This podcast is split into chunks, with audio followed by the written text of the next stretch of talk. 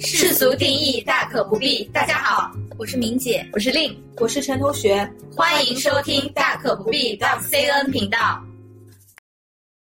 我们前两期啊聊的都是一些职场的话题，关于跳槽的，也有关于择业的。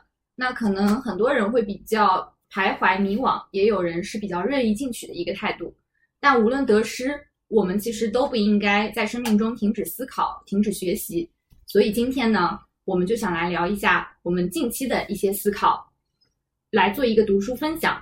我们频道的这两位啊，明姐和陈同学都是非常喜欢看书的人，特别像明姐，去年有看了大概五十本书吧，嗯，五十多本，平均一周一本的阅读量。那我想先问一下明姐哦，你平时喜欢看一下哪类书呢？可能因为专业的问题啊，我平时比较喜欢看一些宏观经济类的书。另外呢，历史啊、个人成长啊、游记这几类书籍也是我的所爱。这样说可能有点抽象，这里给大家推荐几本我去年感觉比较好的书。第一本呢，就是蓝小欢的《置身事内：中国政府与经济发展》这本书，我感觉是我的年度图书之一啊。另外就是悉达多。还有像非暴力沟通、鱼翅与花椒这些等等这些书，都是我觉得去年感觉特别好的几本。今年呢，我还虽然刚开年一个月，我已经读了有八本书了。像今年，呃，一月份我读了两本比较好的，一本叫《消失的另一半》，我感觉比较好；还有一本呢，就是《午夜降临前抵达》。这两本书我都非常的喜欢，所以可能也能代表我杂食性的一个阅读风格。真的是太丰富了，而且特别是工作之余还能保持这么大的一个工作量。开年已经读了八本书，虽然这当中也有我们假期啊，但真的我到现在为止其实就读了一本咱们今天要聊的话题。而且刚刚向明姐推荐的这些书，我记得在年初的时候你这边还写过一篇推文的总结。嗯，那陈同学，你平时比较喜欢看哪一类书呢？我看书的类型啊，其实这几年是有一个逐变、逐渐的变化的，或者说是丰富起来了。在学生时代，我其实并不是一个爱读书的人，因为我当时就觉得读书像是一个作业。像小学的时候，老师都会说：“哎，你们赶紧去看看好诗、好词、好句。”然后当时我就觉得这个好肉麻呀，我看不下去。然后呢，还有一些老师就会给你开书单，嗯，大部分都是一些世界经典、经典名著，就感觉是必读的。但其实，说实话，我现在回过头来想想，那些读了的书，我可能都没有记得，而且当时我读的话，应该也没有什么太多的感受，因为体会不了。那读书，嗯，在工作之后，我其实有了一个比较大的变化，我开始喜欢阅读了。那主要也也是因为希希望可以有逃离生活和工作压力的一个方式吧。那现在呢，确实能体会到了读书的乐趣。嗯，不是有一本书叫做《阅读是一座随身携带的避难所》嘛？那这个也是我当初拿起书来看的一个最初的心境。嗯，所以早期呢，我是比较喜欢看小说的，特别是悬疑小说，情节非常的跌宕起伏，而且看完之后呢，也不需要思考太多，纯粹是一种放松。那这两年呢，可能也是因为到了人生阶段的不同吧，我会希望能从书里找到一些现实当中需要解决问题的一些方案。所以慢慢的，像心理学类、社科类，我也都愿意去翻看。嗯，那其中呢，很多一部分书籍都是来自于明姐的这个推荐啊。那就像我们今天要分享的这本书，在明姐推荐之前，其实已经放入到我今年的必读书单里面了。那为什么放入呢？我先卖一个关子，我一会儿分享。其实我们当初做播客的初衷之一，也是想跟大家来分享一些书籍。那我们话不多说，赶紧进入到我们今天的一些环节。今天就由不是那么爱读书的令带大家来走进明姐和陈同学的黄金屋吧。嗯，我们今天要分享的这本书的名字呢是《被讨厌的勇气》。我记得刚开始在定主题的时候，就是明姐来推荐我们看这本书的，所以我想也问一下明姐，为什么想要推荐我们看这本书呢？嗯，是的，说到这本书，当时是我推荐的，主要因为我考虑到我们是一档聚焦职场的播客节目。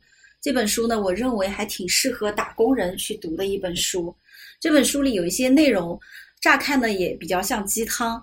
两位同学都知道我是坚定的反鸡汤组成员，所以对这本书一直之前也一直躺在我的书架上，没有翻开过，因为它确实比较著名，但是我也确实不太爱看鸡汤。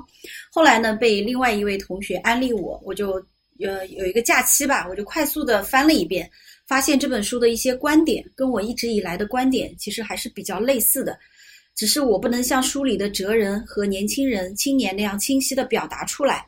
所以呢，我看完之后我就觉得，哎呀，他好像是我的嘴替，所以也推荐给很多有人际关系困惑的朋友们，包括有一些不爱读书的朋友们，我也推荐他看了。呃，也可能是接下来我想讲的一些例子吧。所以，如果说这是一本鸡汤书，那我觉得也是用一只整鸡熬制的鸡汤。没错，我当时把它放入到嗯我的书架里面去，嗯其实主要是想把它作为一个工具书来看的。嗯、最先呢，肯定吸引我的是它的名字，书名《被讨厌的勇气》。嗯、我身边呢，其实有有一部分的新进的管理人员，他们其实在工作上面、生活上面也好，我认为他们是缺乏这个勇气的。所以我也想从这本书里面找到这个勇气到底是如何炼成的。那或许我们可以去推广开来，让大家在工作上、生活上都没有这么的困扰。嗯这个是我最初的想要看这本书的呃一个原因吧。所以我当时连介绍都没有仔细看，就放进去了。嗯，我也大致看了一下这本书啊，跟一般的一些心理学或者哲学的一些作品其实不一样。这本书没有一些艰难、艰涩难懂的专有词汇，就很像一本小说。呃，一个青年和一个哲人的一问一答是比较深入浅出的。嗯，对所有的一些朋友来说都是没有什么阅读门槛的。另外就是像明姐和陈同学刚刚说的，看起来像一些鸡汤类的读物，但是比一般的毒鸡汤还是有营养很多。光喊一些口号，你要相信你自己，你可以的，这种口号就太过空洞了。努力到无能为力。对，因为本身这本书它其实会有一些心理学的专业的知识的理论知识去做一些打底，那也确实来提供了一些比较有用的解读，读起来是蛮轻松的，也是蛮愉悦的，会有一个共鸣的产生。那也为了更好的来安利哦这本《被讨厌的勇气》，我们也需要先来总结一下这本书。我还记得当时陈同学是初六那天哦，看完了这本书，然后大叹一声，在群里面说。看完啦，感觉信息量好大呀，好难总结。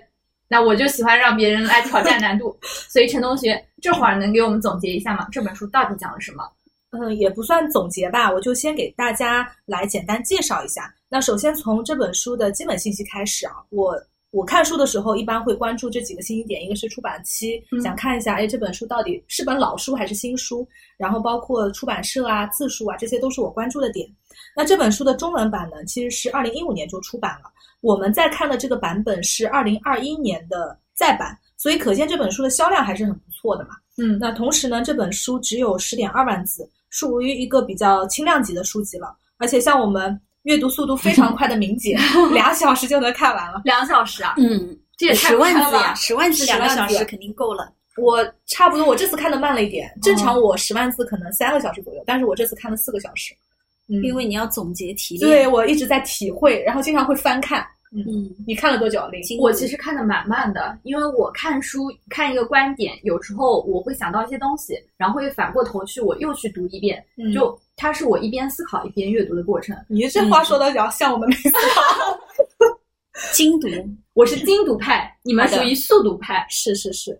那为什么说仅仅这十万字却让我看完之后看完之后直呼信息量好大啊？嗯因为这本书主要介绍的是阿德勒心理学。那原本是比较枯涩难懂的心理学呢，被两位作者以对话的形式巧妙地展现了出来，有点像是在读话本。那这两位作者也是大有来头。那我先简单介绍一下，第一位是岸见一郎，他是五六年生人，是一位日本的哲学家。他在高中的时候就已经以哲学为志向了。那在八九年的时候呢，他就已经开始在研究阿德勒心理学，而且他除了日常的这种学术研究、演讲之外，他还会将理论和实际相结合，去精神科医院为很多的嗯青年做这个心理辅导，是日本阿德勒心理学学会认证的顾问。哦，怪不得他当中两个对话的角色，一个是青年，一个就是哲人，是的，就映射了这个作者的他的一些是的，嗯没错，他映射了他就是日常的一个是环境。环境。嗯，那另一位作者呢叫古贺史健，是日本的自由作家，七三年生人。所以这两个作者呢，其实相差了有将近二十岁，也代表了这个书里面两个角色，哦，嗯，哲人和青年。青年对，那这个古贺呢，他是以对话创作为专长的，所以可见就是里面里面的一些理论基础，可能就是这个案件一郎提供的。嗯那书写呢，就由古贺来操持。那他们两个人的相遇跟合作，我觉得也是蛮奇妙的。在这个古贺实践啊，他三十岁的时候，在书店逛，逛着逛着就看到了岸见一郎写的这个阿德勒心理学入门，他当时就被里面的一些理论颠覆常识的这种思想所震撼，所以呢，他就找到了这个岸见一郎，两个两人之间开展了连续数年的一个探讨。那最终呢，以这样的一个对话的形式呈现，而且这个呈现的形式啊，其实也是参考了希腊哲学的一个古典手法。因为其实希腊哲学的理论，它也是通过这种辩论对答的形式被保留下来了，就好像我们的呃孔子呃《论语》论语它也是日常的一些对话被记录下来嘛。所以我认为他们这本书也算是一种致敬吧。那说到整本书的内容呢，其实分为了主五个章节，嗯，主要是通过哲人和青年五个晚上的一个对话来进行展现的。第一晚，他们聊的是我们的不幸是谁的错，那从而引出了阿德勒心理学的一个目的论，这个是最基础的一个定论。那第二页呢，他谈的是一切烦恼都来自于人际关系，引出了人生的三大课题，嗯，工作课题、交友课题和爱的课题。那第三个晚上呢，他提到了让干涉你生活的人见鬼去吧。那这个时候，他其实已经提到了课题分离的一个方法，算是实践的开始。那第四个夜晚呢，是跟本书的一个同名开始点题了，要有被讨厌的勇气。主要讲到的是共同体感觉以及横向关系。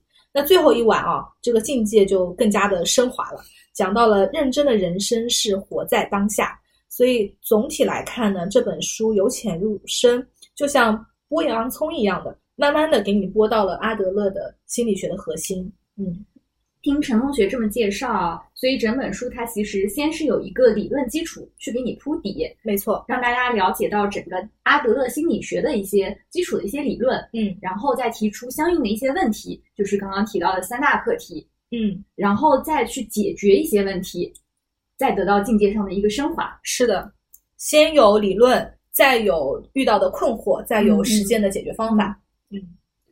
之前其实大家听弗洛伊德会听的很多啊，很多电视剧啊、小说啊都会有提到弗洛伊德的一些理论，就好像是心理学界的网红一样。那阿德勒呢，其实对大家来说可能没有这么高的一个知名度，包括我在内，其实看书这看这本书之前啊，我也不是特别了解他。那我也想问一下，像这类心理学的书啊，明姐是看的比较多的，能不能给我们来对阿德勒这个人来做一些科普呢？嗯，是这样啊，就像弗洛伊德、荣格、阿德勒，实际上是心理学的三大巨头。所以在心理学领域，刚才说了，另说大家比较熟悉的是弗洛伊德，嗯确实他也是开创了这个心理学的，也算是教主嘛。所以他比较著名的，就像梦的解析，关于你做了一个梦，梦到蛇代表什么，对对对他比较喜，欢讲这些。还有网络上也很多。，对，很多，嗯嗯，就跟周周公解梦一样，还是西方的周公。另外呢，就是俄狄浦斯情节，就是我们知道的恋母情节，这个可能是弗洛伊德的一些理论。另外一个荣格，荣格其实最近比较火，也是新晋网红。我们最近不是都流行测十六16型人格格，对，荣格就火起来了。这个测试呢，我觉得科科学另当别论，但是它呢，其实就像星座一样，是个社交语言。嗯，啊、像我就是 E ESTJ，陈同学是什么？我有点忘了，测过就忘了，我可能不信这些。因为这种社交语言就很容易形成朋友之间的一个传播。对，嗯，是的比如说你聊天的时候，两个陌生人，哪怕是相亲的时候，那你就破冰嘛。你说，哎我是 ESTJ，别人就说啊，这个我是什么什么哎，对 INTP，对对，对，可能就会容易打开局面。嗯我是把它当成社交语言，倒也不是说真的相信。那这本书的研究的心理学家呢是阿德勒，阿德勒跟荣格一样，他最初都是弗洛伊德精神分析学派的一员，他们三个是一伙的。但是呢，阿德勒提前在一九一一年就公开反对弗洛伊德，他就成立了，去成立了一个个体心理学派。那后来过了三年呢，荣格一九一四年呢也开始跟弗洛伊德分道扬镳。建立了分析心理学派。是的，所以从此以后，三大巨头各奔东西。那么，当然，我们的工作跟心理学，像我们是做财富管理的啊，跟心理学不搭边，所以也没有能力解读这些心理学著作著作啊。所以，之所以我还会看一些这类书籍，主要因为还是因为出于管理的需要，人际交往，对，包括自身成长的一个需求，包括其实以后你们有了小孩儿，这个子女教育其实 都是有这个需要的，嗯啊，所以我是在。选择理论，那我到底信哪一家？比如说弗洛伊德、荣格、阿德勒，信哪一家？那我肯定会选跟自己价值观比较匹配的理论。对，嗯，因为到这个年纪很难被别人影响了，所以像阿德勒的创造性自我的概念，我就比较认同。那么在阿德勒看来呢，生活风格对人格的影响是潜意识的或者被动的，创造性自我呢，就是按照自己的创造性构建起来独特的生活风格。嗯，那是主动有意识的行为。也就是我们的人格能够直接参与我们的命运，而且决定自己和外界的关系，这个是他的一些理论的底层理论。嗯，这个观点我也不能说绝对正确，因为也有信弗洛伊德的，对吧？也有信荣格的。那么我只是说我比较觉得跟我比较匹配，所以我也没有能力判断他们到底对错哪个好。但是弗洛伊德呢，在我看来是有点偏宿命论跟决定论。是的，嗯它就是决定了。对、嗯你童年的一些决定了你未来，我这个我可能不太能够认同，我还是偏唯物主义的人定胜天的一个逻辑，所以会选择阿德勒的这一套。人定胜天可能是唯心主义哦。对，人定胜天也是 但我觉得人还是能够决定自己的一些走向和未来的。嗯因为在唯物主义中，其实它是肯定人的一个主观能动性的。对虽然说是物质决定意识，但是嗯人的一个主观能动性也是非常重要的。嗯，有道理。这个就是我选择这本《被讨厌的勇气》的一个原因吧。刚刚像陈同学啊，他有说到我们这本书看的是二一版，二零二一版，没错。嗯，所以他觉得说，呃，这本书已经销售了非常多本。嗯我刚刚呢也查了一下资料，看到《被讨厌的勇气》啊，总销量已经到了三百五十万册，嗯这是一个蛮高的这么一个数据了。是的，就是作为一本畅销书，它确实也得到了很多人的一个认可。嗯，那特别这个当中也有很多大咖啊，我也想给大家来念一念，看大家能不能从这些大咖的推荐当中来找到一些共鸣。嗯嗯，就比如说像蔡康永，他曾经在《奇葩说》当中有提到过这本书，他是这么说的：为什么有一本书叫做《被讨厌的勇气》可以卖得这么好，而遇到的每个买了这本书的人却都讲不清楚这个书在讲什么？因为买这本书的人大部分喜欢的是这个书名，这不是我吗？把它加入书架的第一个原因对名字取得好，是的，完全映射到了我们的陈同学。然后呢，蔡康永又是这么说的：他们是好需要，当他们被人家讨厌的时候，他有那个勇气可以承担得住。每个人都想要被喜欢，所以当他被讨厌的时候，他就会觉得不安全。可是喜欢有那么重要吗？是因为喜欢只是人际关系当中的一种而已，那个感受有可能不是对方发给你的，嗯而是你自己解释出来的。是的，是的是的。这是蔡康永给我们解读的《被讨厌的勇气》。嗯。哦。这一段视频我刚好也看了，嗯嗯，感受还蛮好。还有像大张伟，就一个非常乐观的一个人啊，乐天派，对他其实也有一些嗯。这样的一个困惑，所以他在某档节目里面也有说过，每回我一不高兴，我就会看一本书，就叫做《被讨厌的勇气》，就是想要自由，就是要拥有被讨厌的勇气。他也说了，我后来发现了，你不在乎别人，你就能睡着了。我宁愿别人不喜欢我，我也要喜欢我自己。嗯，没错，一千个人心中有一千个哈姆雷特啊，那这些都是大咖的观点嗯当中，也是能引起很多共鸣啊。那我也想问一下，嗯，陈同学还有明姐，你们看完之后，对于自身来说有个怎么样的感受呢？我在看前几章的时候啊，是看的很爽很开心的，就是那种直拍大腿，哇，终于说出了我心里的想法。嘴替。对嘴替，我当时不还直接截了一张图发到我们群里嘛，说，哎，觉得这个阿德勒的目的论跟我的内心想法实在是太契合了。但实际上到了后面几章呢，就是关于到这个阿德勒的核心部分也也就是说如何实践、如何获得这个勇气的时候，啊，我又会觉得他那些方法，哎，又太理想化了，好像一个圣人，嗯。就感觉做到了之后吧，就可以出家的那种程度，甚至有些冷血，至少我现在没有办法做到。嗯他会在比较可能真空的一个环境当中，用一个非常理想化的模式去演练。对，比如他提到说，哎，共同体的感受，嗯我们身边不只是有小团体，你可以跟生物链接成共同体，可以跟非生物链接成共同体，整个宇宙都是你的共同体。嗯我心想，我啥时候能感受到宇宙啊？这完全感受不到。但是这个我等一下也会跟大家分享，我还是嗯有一些心得的。可以，可以，嗯那我们期待一下。嗯，然后他提到呢，还有一个就是课题分离的这个方法，它里面其实就提到了一个例子，说家长到底应不应该去干涉小孩子的学习，也就是我刚才说到的第四版嘛，让干涉你生活的人见鬼去吧。他觉得说，哎，小孩子到底学不学习，这个是小孩子的课题，嗯家长你就不应该去干涉他，这个应该让小孩子自己来选择。那我是觉得，作为像我们很多中国式的家长来讲，如果一个小孩子光贪玩，因为学习毕竟是痛苦的嘛，没有一个小孩子说比较少，会说我真的非常热爱学习。对那在这种情况下面，我觉得很少有家长可以控制得对住怎么控制得住，怎么能忍得住说你就去玩吧，你别学习了，这是你的课题，你自己选择，自己的后果自己承担。家长会有一份责任在里面，哎，对啊，而且小孩子他本身他的认知能力到底有没有到这个程度去做这个课题的嗯呃决定？那我也是打个问号的。他这个课题分离的方法就是说，我做了这个决定之后，他这个成果到底是由谁来承担的？那这个问题就应该让这个承担后果的人来抉择。所以他觉得学不学习这个事情是小孩子的事情。但小孩这个是阿德勒的观点那时候根本就没有办法了解到后果是怎么样的。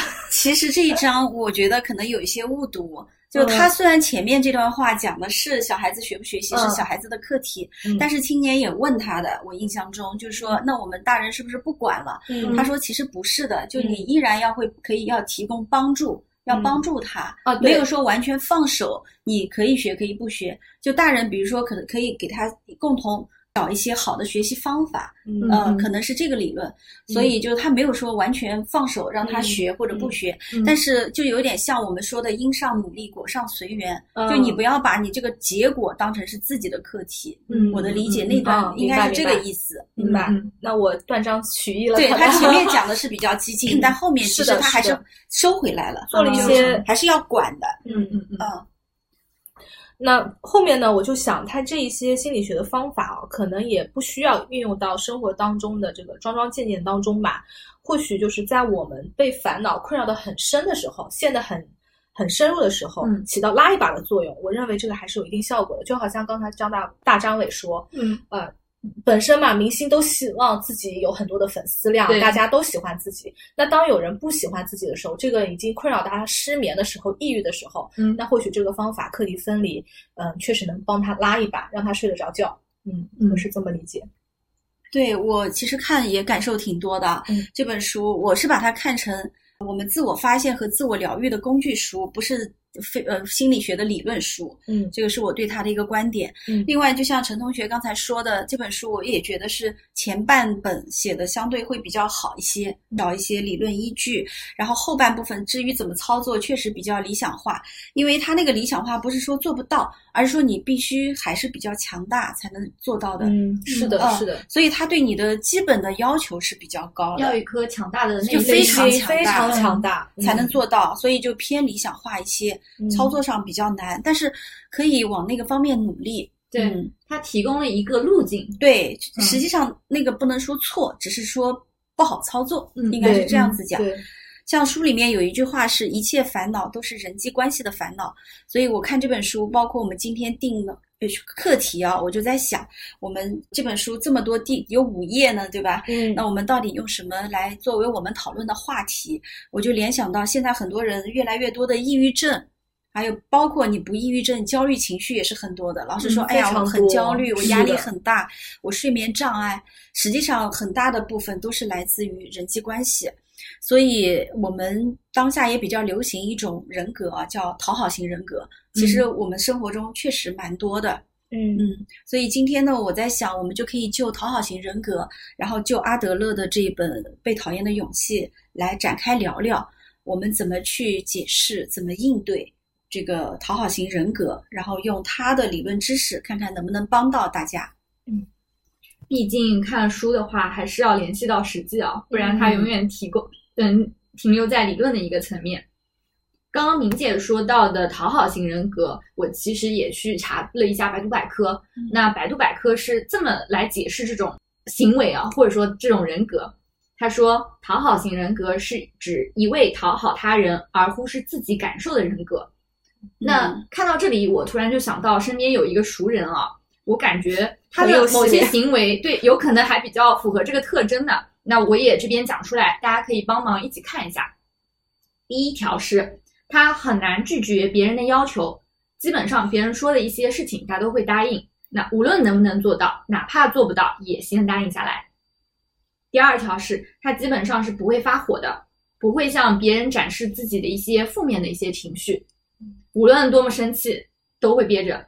反正我是没有看到过。那至于他私下里有没有别的一些嗯生气的，可能我就不知道了。嗯，这是第二点。第三点呢是。嗯，他对别人做的一些事情，无论是别人做的好的，还是别人做的不好的方面，基本上都是采采取一个非常正向的鼓励的这么一个态度，不会说主动去指出别人一些不足的地方。第四点是，虽然说他对大家都是蛮好的，就是输出一些正面的鼓励的一些情绪，也不向你吐槽啊，倒一些情绪的乐色，但是我们慢慢慢慢的就都不会去在意他的一些想法。这个其实我也觉得还蛮神奇的，就明明表现出来一个人呈现出这么好的一个状态，大家都会慢慢慢慢就去忽略他。就这些方面，我不知道你们是怎么看的？这个算是讨好型人格吗？嗯，这个是不是讨好型人格？我觉得还是要看他出发点。光从这个四点的表象来看，很难下定论。嗯，因为也仅仅是熟人啊，不是交心的那种，所以对他一些内里的一些东西，我确实不是太了解，只是。嗯，面上面它呈现出这样的一个特点，所以就总结了一下。对，嗯，比如说他不拒绝别人要求，老好人，嗯，做不做到，有可能有一些出于他的本能或者职业习惯，嗯，不一定说我做这么做是希望你来喜欢我，嗯，哎，是的，所以这样我觉得不好判断，不能说不是啊，嗯，但确实信息量还不够，嗯嗯，所以说，嗯，判断讨好型人格，我们除了从表象的一些。特征，我们其实更多要从他一些内心的出发点，对，去判断他整一个行为逻辑。对对对，明白。所以说起讨好型人格啊，去年脱脱五不知道大家看了没有？脱口秀大会里面童墨男就提到自己是讨好型人格，他是当成笑话来说的。但是在我们日常工作中，其实会遇到很多这样同事，男的女的都有。我也发现了，就有时候我会观察他们的言行举止。作为普通员工的时候呢，我倒觉得这个问题不是特别大，可能会困扰到他自己，但杀伤力其实是不大的。对，杀伤力，对 对，只对工作的杀伤力是不大的，因为他只是磕自己嘛。对，可能在那里 emo 啊什么的。嗯，但是当他们有一定职务以后，比如说作为中层的管理人员或基层的管理人员以后，这种讨好型人格其实就暴露出来很多的弱点。然后不光他自己要 emo。他的上级也会深受其扰，然后他的下级实际上就像你刚才说的，也不重视他，对，呃，也要跟他反抗。这种情况为什么会出现成这样？因为照理来说，讨好型人格他讨好上面也讨好下面，那正常来说，他上级被他讨好，应该会感觉比较愉悦。为什么会产生他上级也不太舒服的这么一个感受呢？对。是会这样，这个我就可以提供一个案例了啊，因为是吗？作为我来讲，我觉得这杀伤力确实杀到我了。就是我团队里面呢，去年有一个新进的管理人员，那我称他为小贾，路人甲。嗯，那刚好他带的这个团队呢，其实也是一个全新的，所以在初期磨合的阶段，这个小贾跟员工之间呢，就产生了这个矛盾。员工端会觉得说，哎，我自己的这个领导小贾能力不行。而且呢，这些员工其实他不一定是通过跟这个小贾之间的接触来判断的，很多还是来自于一些道听途说，就整个氛围就说，哎，你这个小贾能力不行，那他就会有这样的一个潜意识。那同时呢，通过一些日常的工作表现，嗯一旦有一个方面让员工觉得说你做的不好，那他就更加印证了这个领导能力不行的这样的一个印象。嗯所以当时呢，呃，这个小贾跟员工之间的矛盾其实是蛮严重的，而且有产生员工就是有一些对抗的这样的一个行为。就因为我们员工也都很年轻嘛，嗯上几期也都提到了，嗯都是九五后，还会哭着来我办公室的那一种。那他其实遇到这样的领导之后呢，还会有一些叛逆的行为啊，比如说我就不执行领导的布置工作，领导在群里面发的消息我就不回，我就当看不见，嗯、然后一些工作的要求呢也不执行，我就直接下班就走，就类似这样的。因为他认定了他的领导不行，不认可他的能力，也不认可他，比如说嗯下达的一一些些工作工作的要求。是的，嗯是的。明白。那小贾呢，他确实也是受到员工这样的一个影响吧，他对自己的能力也开始渐渐的产生了怀疑，但他但他也做出了一些缓和关系的举动，包括跟员工的一些谈话呀，嗯还有私底下，比如说跟员工一起吃饭，拉近员工的关系互相一起喝喝酒，嗯但其实缓和的程度有限，嗯。嗯，员工还是时不时的会有一些叛逆的行为在。那到最后呢，就是这个小贾自身的这个心理也有点开始承受不了了，嗯、就嗯。跑到我办公室，觉得说做这个管理岗位一点成就感都没有，带团队还不如自己做业务。嗯，因为他其实业务能力，说实话，从我客观上上来讲，嗯虽然说他的管理经验可能相对不足，嗯但他的营销经验是不错的。嗯嗯，而且他整体，我可以说他肯定是我们团队当中能力最强的一个，只不过，嗯、在管理的上面，他可能没有办法很好的展现他这个营销的能力。那好奇怪哦，既然他在你的整个团队当中是呈现出营销能力比较强的这么一种状态，嗯那他的这种营销能力为什么没有被他的团队的员工所看到？嗯，是这样子的。一部分呢，他的工作职能并不是天天就跟员工在一起，嗯很多时候他的这些能力的展现，员工也不知道，嗯，只会觉得说，哎，我这个领导怎么今天又出去了？但是好像回来呢又没有什么成绩，因为他不像员工说我直接就出了一个今日的一单业绩这么直接，他可能更多的是一些渠道的维护，或者是渠道的嗯关系的建立，它不是说一次两次拜访就能够实现的。嗯也就是说，这个小贾他的工作难度是上一个维度的，但员工呢看不到，嗯，嗯然后之间的交流呢也比较少。那同时呢，员工又会觉得说，你在我需要的时候你在外出，嗯你又没有帮到我，嗯，那我就会觉得你这个领导好像也没有什么太大的意义存在。相当于他小贾做的一些事情跟员工的一些认知，他其实是不匹配的。对，那在这个过程当中，你有试图帮助小贾和他的团队当中当然些嗯我我我就是一个老娘舅，我在职行就是一个老娘舅。嗯，当然会进行一个调和。嗯嗯，我也会双方听一些说法。那比如说，员工会提到某一个具体的事物，他觉得，哎，这个小贾哪里哪里做的不好。那小贾呢，又有自己的一个说法，这个真的就是公有公有理，呃，公说公有理，婆说婆有理。嗯，后面呢，我就建议他们双方直接进行谈话。嗯呃，因为一开始呢，小贾也碍于自己是领导的这个身份，其实不太愿意跟坦诚的跟员工去做这些谈话的。呃，因为还是觉得会有一些尴尬嘛。嗯嗯，那最后呢，他还是放下了自己这个领导的身份，主动去跟呃员工聊了。嗯那确实这个谈话是有进一步就是促进他们团队氛围和关系在的。嗯嗯，目前呢，相对来讲，两者的关系是慢慢的有在融合。嗯，但是当时他呃小贾跑到我办公室来跟我说他想离职的时候，我确实有感到比较震惊的，因为我没有想到真的会有管理人员被员工 PUA 的。嗯，因为员工就不断的在那边说你不行，我就是不做这个事情。然后让管理人员很难受，那当然我也很难受，因为我想要传达传达到下面的这些动作的时候，到他这个层级就断掉了。嗯，嗯所以我也是非常难受的。这个就是为什么我说，哎，讨好型人格其实上级也难受，员工也难受。我也蛮震惊的，还能被员工 PUA，对，这个就是我们俩之间就可能对，不太能理解的。而且像小贾这样的级别的管理人员啊，他还有一个特点，我不知道在你这个同事这里有没有，嗯，他就是你给他布置任务的时候，他还会站在员工的角度，呃为他们着想，呃，然后不服从领导的安排，有没有？那会有那还行。那我这个小贾倒没有，没有，只不过他的动作没有办法，我我们传达到下面对，啊、那他还不算特别典型，更典型的讨好型人格的中层管理人员是对上的上面的布置，他会说，哦，这个可能员工完不成，哦我能不能打个折？对，但是员工讨他好吗？没有，员工就会觉得你没有用，是，这个是更典型的，就我也你没有为我争取。明姐说出你的故事。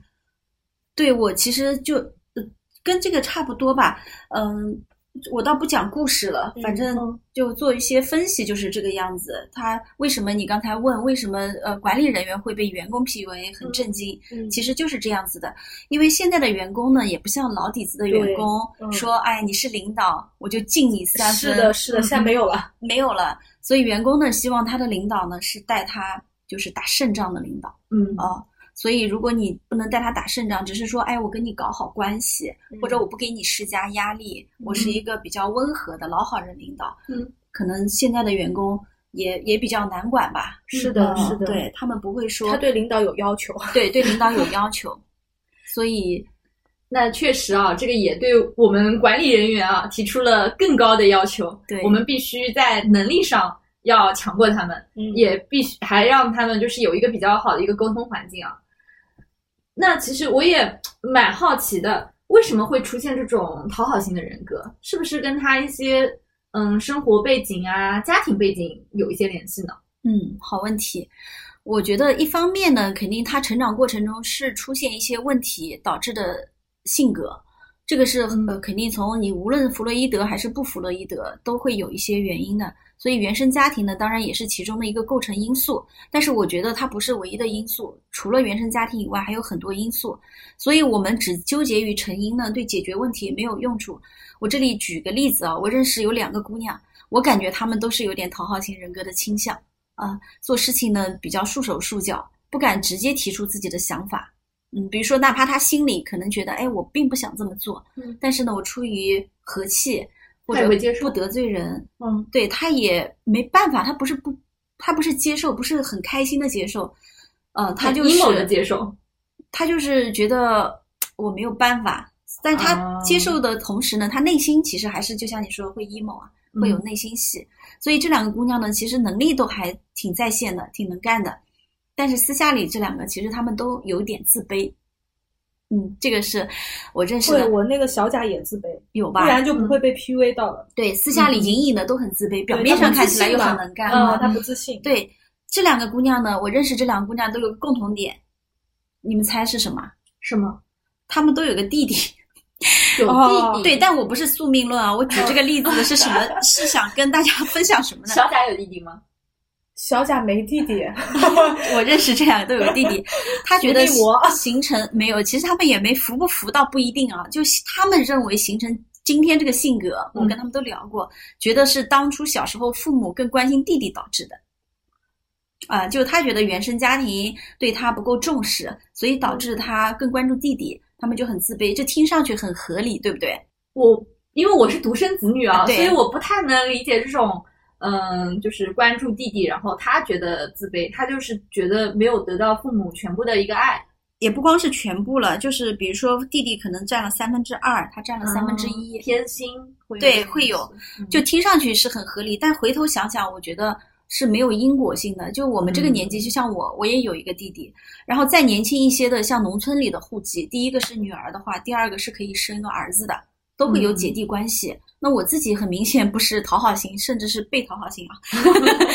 而且我认识很多女女生女生，就是有一个弟弟的，也都不是这种类型。所以我嗯认为，一个女孩子是不是姐弟里面的姐姐，对她形成讨好型人格，不要说没有因果关系，连相关的关系都没有。嗯呃那他们两个会认为说我有个弟弟是他们会认为，哎，对，啊，他们认为就是我有个弟弟，我的呃造成了我的原生家庭对我不够重视，嗯所以导致我今天形成这个性格。嗯，那我就想说，其实这个不是直接关联的。确实，因为像你这边小贾他没有弟弟，嗯那他也有这样的表现，那他不是一对一的这样的一个对因果关系。我们这么小的样本就已经否定了这个结论。还有就是像我们这种有弟弟也没有形成对对，对，就很容易被全方面否认。对对对，很容易被证伪嘛。嗯所以这个我认为就不是他们两个说的这个原因。嗯呃，另外一方面呢，就心理分析而言啊，这本书里有论述，就是关于横向关系和纵向关系的一个角度来分析。这里我倒蛮想跟大家分享一下，包括我自己的理解。那书里怎么说呢？他说希望被别人表扬，或者反过来想要去表扬别人。这这个都是一种把人际一切人际关系理解为纵向关系的证明。嗯就是你因为嗯生活在纵向关系里面，所以才希望得到表扬。阿德勒的心理学呢，反对一切的纵向关系，他提倡把所有人际关系都看作横向关系，这个是他的心理学的基本原理。纵向关系应该要怎么去理解？对，，过会儿我也想解释怎么理解这段话啊。嗯，所以这两个姑娘的自卑，包括小贾三个姑嗯娘、自卑感呢，它其实就是纵向关系里产生的一种意识。如果只要它能够对所有人都建立起来，虽然我们不同，但是我们平等的横向关系，嗯那就从根本上就不会产生自卑的情节。嗯这个是阿德勒的在这本书的理解。那怎么理解这句话有点拗口。就我的理解，我们不是都在，我们是职场打工人嘛，我们都有单位，比如说在某个机构里面，嗯那在我们这样的单位里，最高级别是董事长，嗯对吧？董事长能力很强，级别很高，他呢能够掌握我们几乎所有人的生杀予夺，对吧？哎，他比如说，哎，令你不好，下了你，对对吧？对所以呢，就有人会很怕他呀，嗯因为患得患失嘛，嗯害怕得到，害怕失去。这个呢，就是纵向关系，就我们会怕董事长，上下级对上下级，嗯，但是我我从来就不怕他。嗯嗯不是说我那个呃赖倒做啊，因为我觉得我跟董事长其实我们是平等的呀，是我们都是平等的职场关系，只是嗯岗位不同啊。嗯他是董事长，我是老总，这个不互相影响啊，我们各自做好各自的事情就好了，嗯对不对？只是我们在社会分工中有定位嘛，嗯没有区别的。嗯我觉得这个就横向关系。比如说像小贾，他其实也不需要敬畏你，对吧？嗯但他也不需要讨好他的员工。嗯实际上，我们大家都是平等的，只要平等交流就可以了。所以，我们既不需要自卑，也不需要去 PUA 别人。所以有句老话叫“革命没有高低贵贱，都是为人民服务 ”。我觉得这句话就是 又红又 专。对又红又专又老土的一句话。实际上，它体现的就是一种横向关系，嗯嗯而不是把人际关系都是看成纵向关系。嗯这样子呢，你心理上就会比较平等。我既不自卑，也不自傲，嗯嗯，然后我就做好我自己的事情就好了。所以这是我的理解。那如果说我想要赞扬这个员工的时候，我就不能用表扬吗？那我如果说表扬是一个纵向美，呀，哦，赞美跟表扬当然不一样。表扬是有心理上的优势的呀。哦，你可以表扬我吗？是不是很惶恐？嗯，对不对？很惶恐，赞美就是就是平但你可以赞美我呀。所以哦与此同时，你也可以赞美你的员工。你只要把我跟你的员工看成同样的人，看成实际上横向的，嗯其实大家就就是很轻松啊，会很嗯轻松啊，对吧？所以我觉得表扬包括批评，其实它都是有一些纵向不平等的关系。你可以用作赞美或者建议，嗯嗯，对？吧？这样就是相对会平等一些。嗯对，所以就是想想表扬、批评这种用词语境啊，一般对就是大人批评小小朋友，对老师表扬小朋友，从来没有小朋友表扬老老师。师对，确实是能能理解，就是纵向关系。嗯赞美的话，嗯，好像哎，我去赞美一个伟大的人，歌颂伟大的人，那都都是可以的。我记得嗯书里面对横向关系的这一个用词是鼓励，嗯嗯嗯所以呃，这个也比较好理解。我当时在看这本书的时候，就是表扬跟鼓励，然后我就立马能能联想起来纵向跟横向的，，是的所以。我当时还觉得，哎，翻译还不错。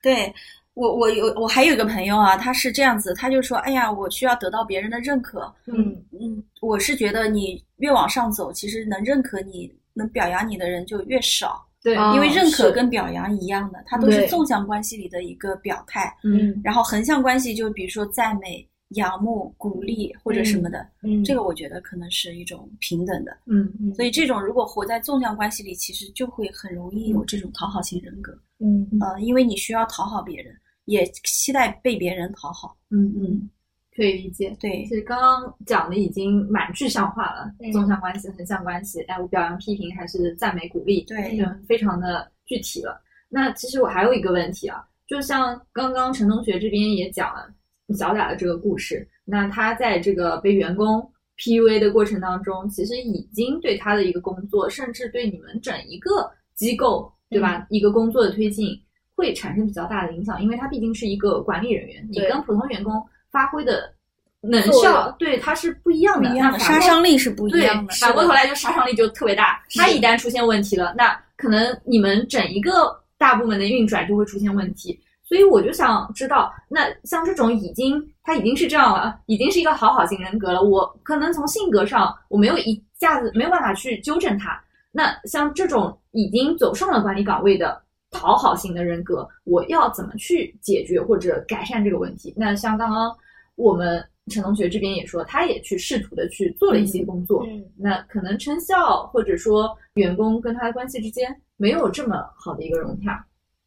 对我呢是想从价值观和方法论两个角度啊来解读这个人格和把这个书的一些理论知识给它运用起来。嗯嗯，像从价值观角度，我是比较喜欢书里面送给讨好型人格的一些格言，我自己也比较有共鸣。但是这个呢，嗯具体有没有作用呢？真的是看每个人的运用啊。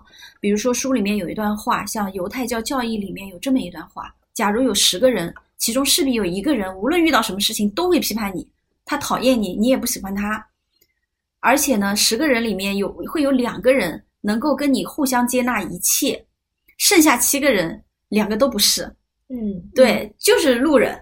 嗯所以这个我觉得很有道理的。就我们不可能试图讨好所有人嘛。对。另外呢，就是八面玲珑的讨好所有人的生活方式，其实是一种极其不自由的生活方式，同时也是不可能实现的事情。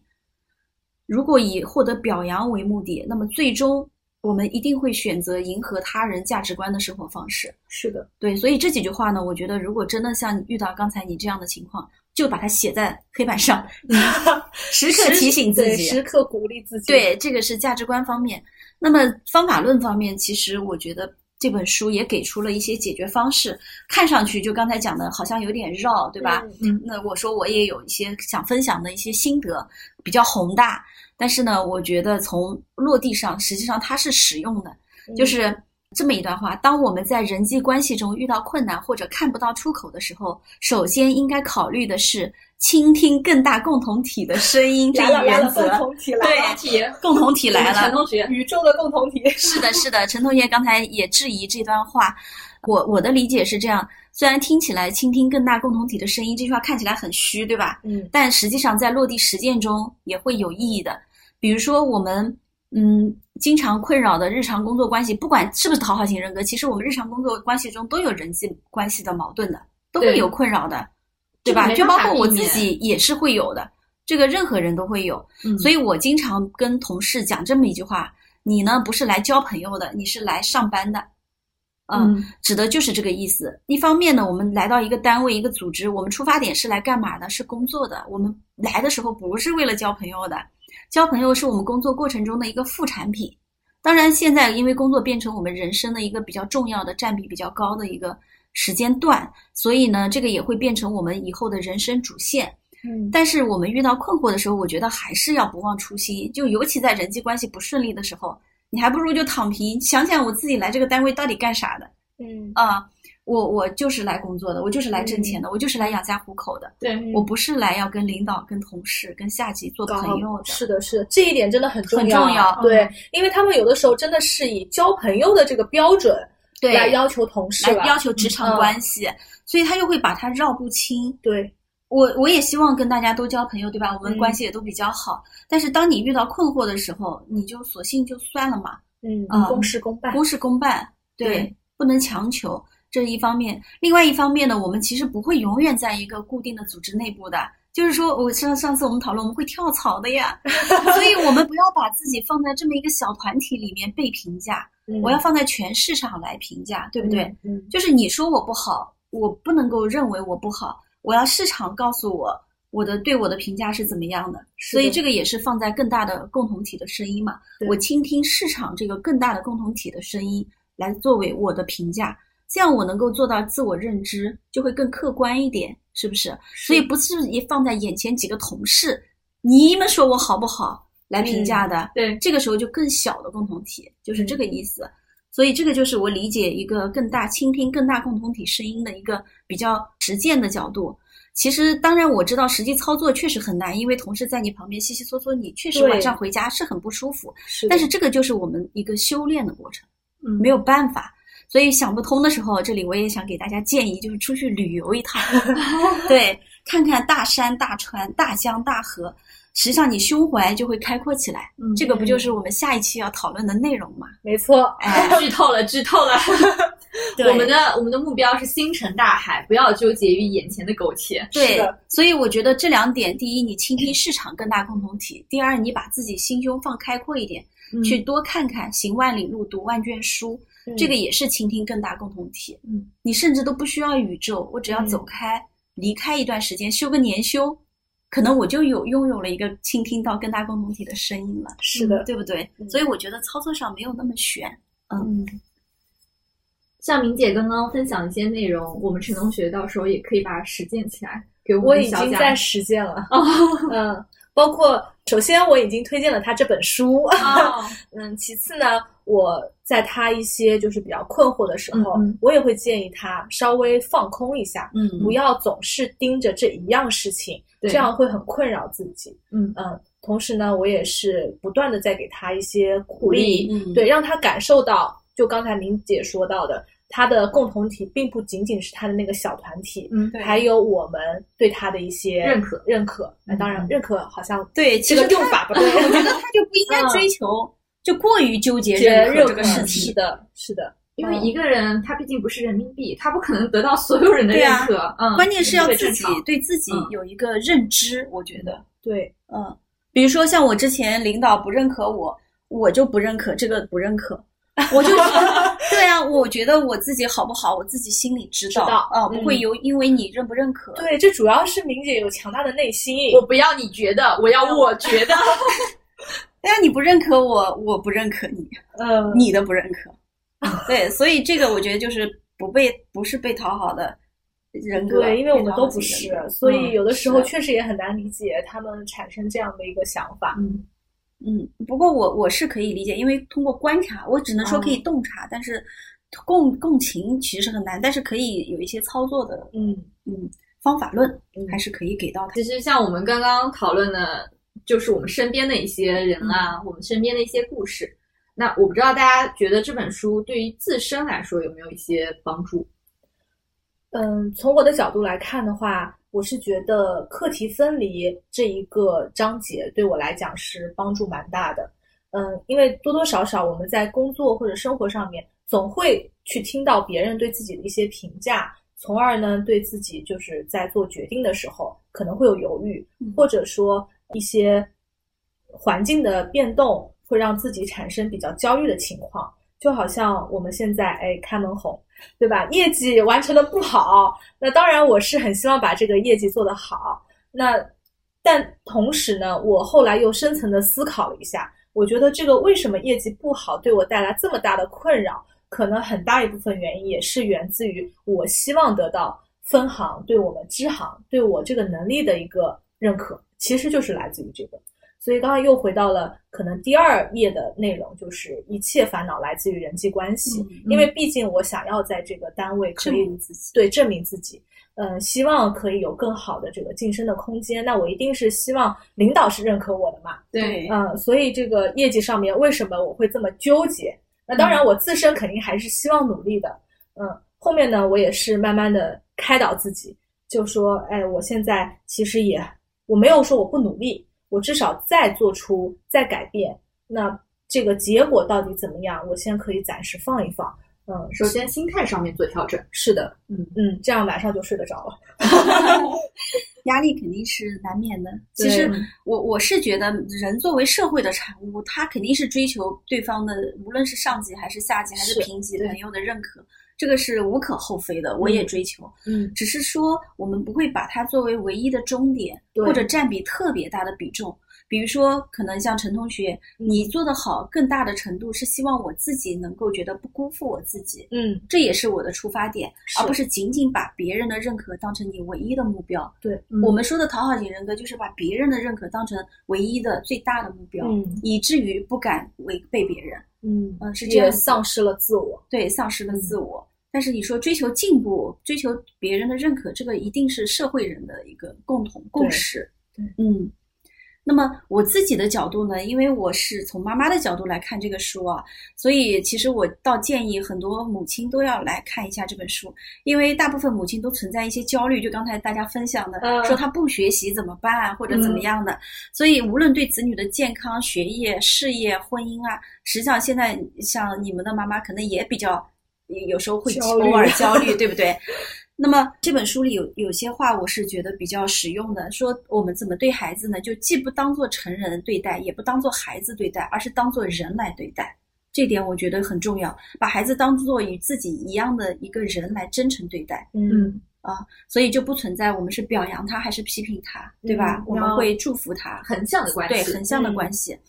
所以我也会担心，甚至想要去干涉。但是呢，刚才我也说了，别人不是为了满足你的期待而活，就是自己的孩子也不是为了满足父母的期待而活。就是嗯陈同学刚才说的课题分离嘛。嗯但是这个分离呢，又不是简单的割裂，所以我们不应该把自己的孩子跟任何人相比，就把他看作他自己，对他的存在心怀喜悦和感激，不要按照理想形象去扣分，而是从零点出发。如果是这样子的话呢，那就能够对存在本身表示感谢。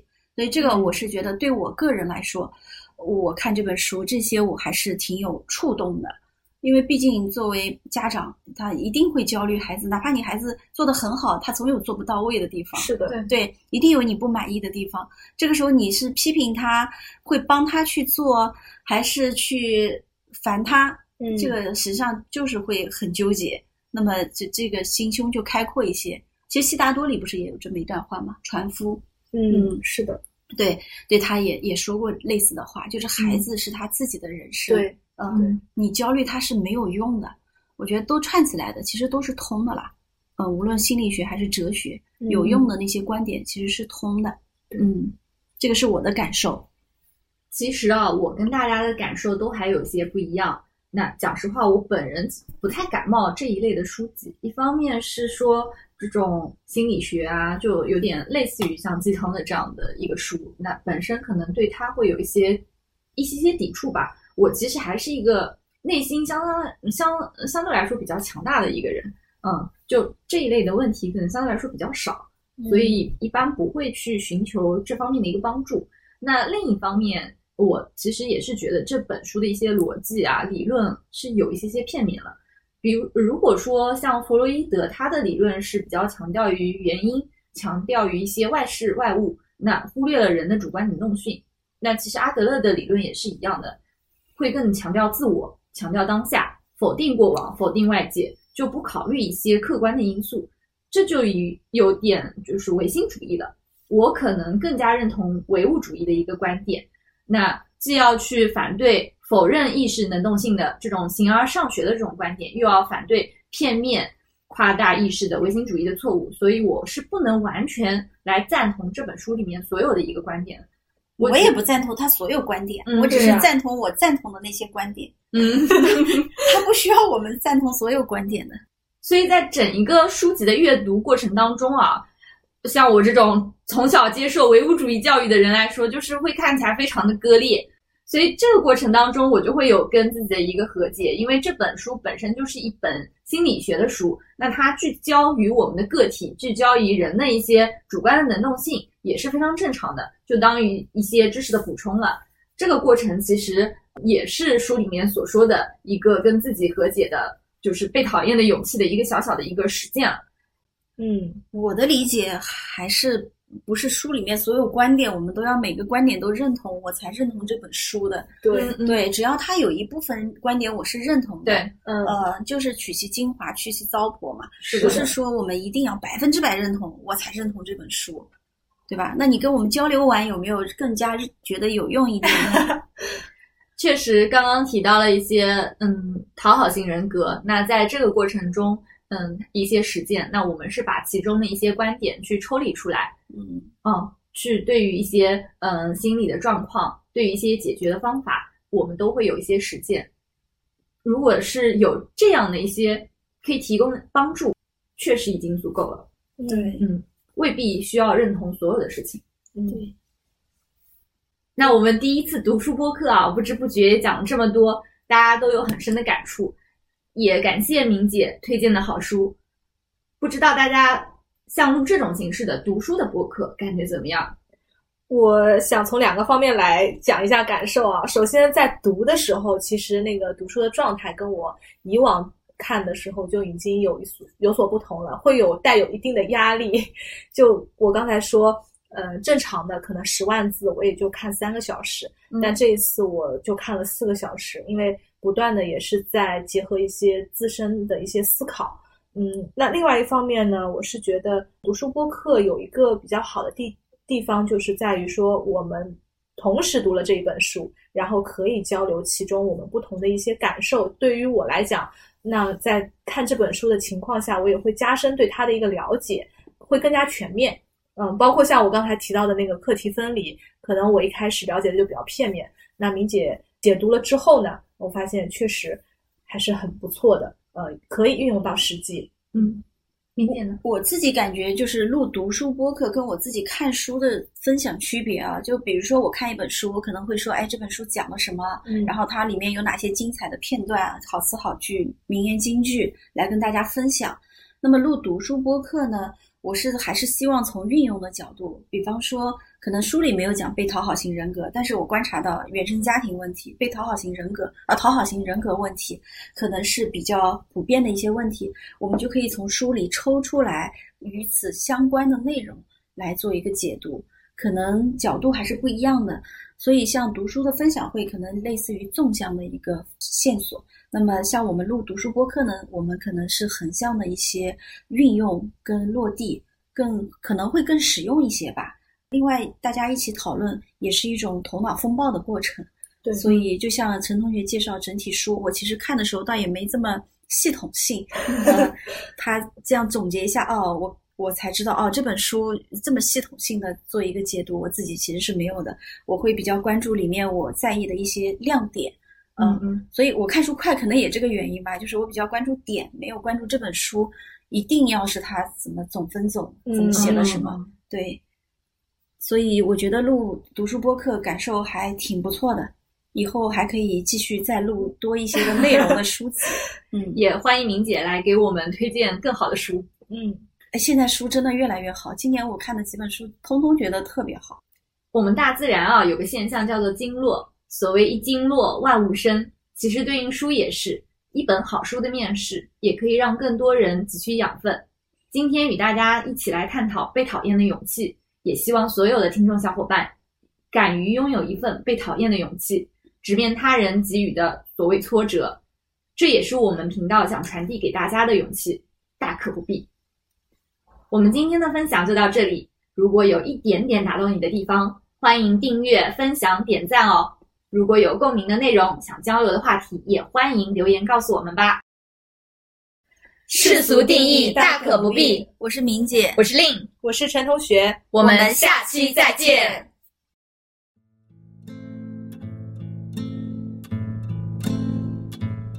Enchanters, the time has come to be alive in the circle of Magi where we will thrive with our brothers. Enchanters remind that time will not unwind. The dragon's crooked spine will never straighten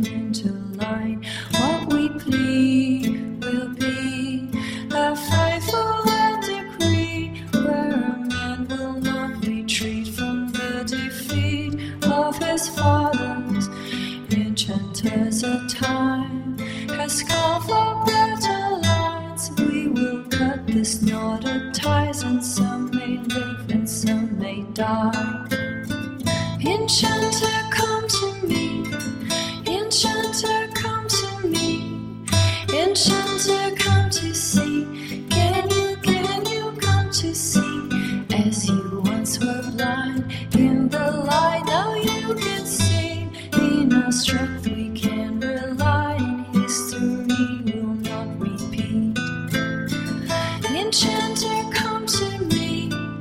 年轻。